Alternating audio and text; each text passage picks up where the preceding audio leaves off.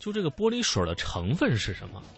这个风挡玻璃啊，应该用优质的玻璃水，经常来做日常的保养。其实这个小小的玻璃水其实也有大的学问。如果说是我们随便加入一些玻璃水，不仅可能会对使用造成影响，弄不好还会损坏这个雨刮器还有其他的零部件。比如说有些人就用一些自来水吧，这个可能像北方啊，这个冬季寒冷，使用自来水不能够清除冰霜。长时间使用还会对玻璃以及玻璃附近的部件造成不同程度的损害，因为北方的水偏硬一点，嗯，呃，使玻璃表面与这个雨刷之间摩擦力过大，从而产生这种划痕了。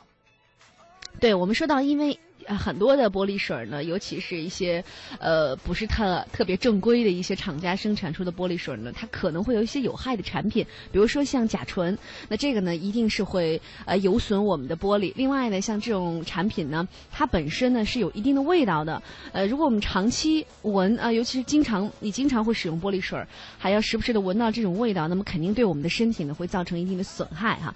所以呢，我们就说选择玻璃水的时候呢，一定要买优质的，到正。贵的地方去购买，嗯，呃，咱们再来看一看第二个问题是什么呢？就是有朋友问啊，这个玻璃水会损害雨刷器和漆面吗？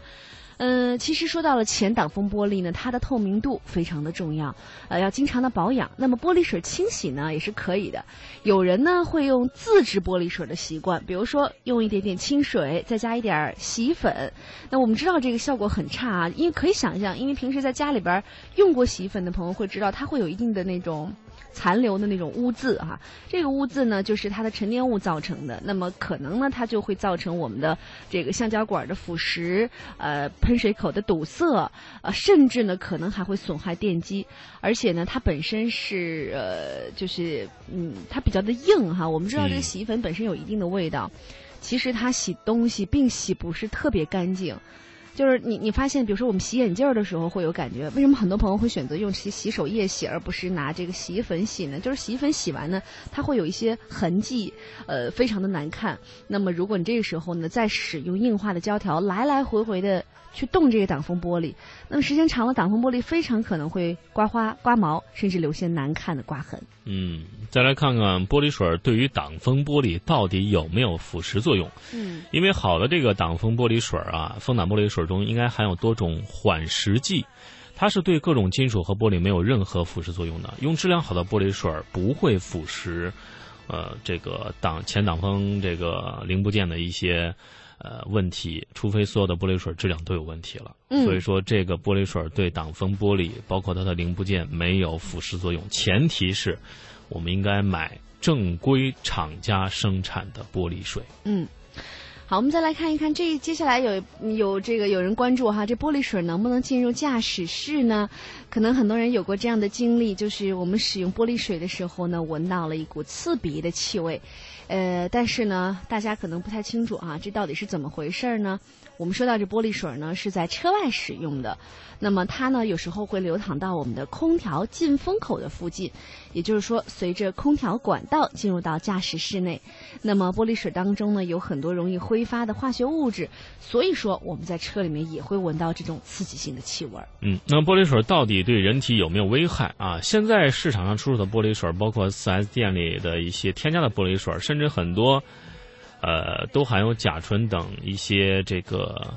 有害的化工产品调制而成。虽然这种玻璃产品、这种玻璃水是在车外使用，但是每次使用时，呃，坐在驾驶室内的人们都能闻到它的味道，这是直接影响人们的健康的。嗯，所以这个如果平时都没有气味，加玻璃水突然闻到，估计就是玻璃水的味道。那么，这种化学物质会通过空气管道进入车内。当然了，其实我们说到除了玻璃水呢，呃，应该说危害我们身体健康的呢，还有一些其他的，呃，物品啊，比如说像车里面的一些装饰物，呃，那么当然我们也建议大家呢选择比如环保的装饰材料或者简单的装饰，不要买过多的装饰品。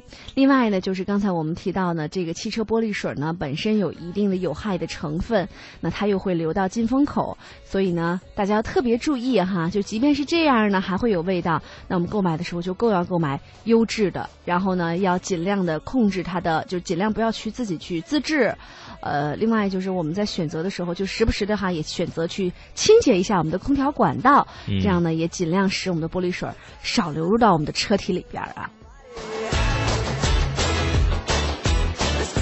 那如何选择玻璃水啊？一般这个玻璃水呢，这个要考虑三个方面。首先要可以迅速清除挡风玻璃方面的灰尘，像污渍；二是要对人体有益，不能危害人体健康；三是不能。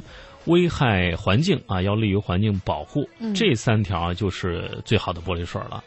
所以在挑的时候，一定不要贪图这种特别便宜的那种啊，要去正规的商店啊，正规的厂家去买，这样我们用起来也更加的放心。对，呃，刚才说到的怎么挑选啊，这个可能也是需要大家通过长时间的经验呢来辨别一下。比如说，你看，呃，有时候我们买这个清洁剂的时候，还判断它会不会有很好的这种清洁效果呢？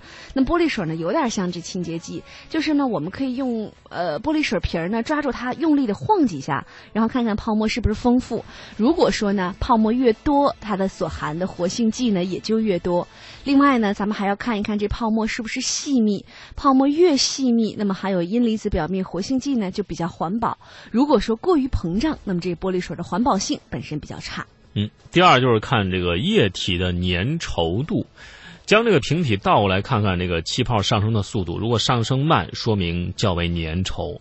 呃，像这个橡胶雨刷的这个润滑也就越好，而且可以避免橡胶的这个龟裂。呃，然后可以用这个手指沾一些玻璃水，感受一下有没有这种滑溜溜的感觉。嗯，所以这个还是要买的时候要看一看，倒过来。啊，看看气泡上升速度。嗯，如果说看的话呢，我们还可以看一看玻璃水有没有杂质，呃，看一看有没有杂质，这是区分它的一个性质的问题哈。如果是硬质的、尖锐的杂质，那么使用的时候可能会把玻璃刮花了，那么最好不用。那同样，我们也可以用，可以使用这个倒置观察的这种方法。嗯，另外还看是否具有防雾功能。嗯，只有专业的玻璃水才具有这种防雾的功能。如果大家将玻璃水涂在挡风玻璃内面啊，或者不想起雾那面，就可以检测一下啊。所以最后我们还是要呃提醒各位车主，我们之前说有一些可能有的误人误加到了这个可能不好的玻璃水，或者说加到了好的玻璃水，我们喷洒玻璃水之前呢，一定要关闭车窗。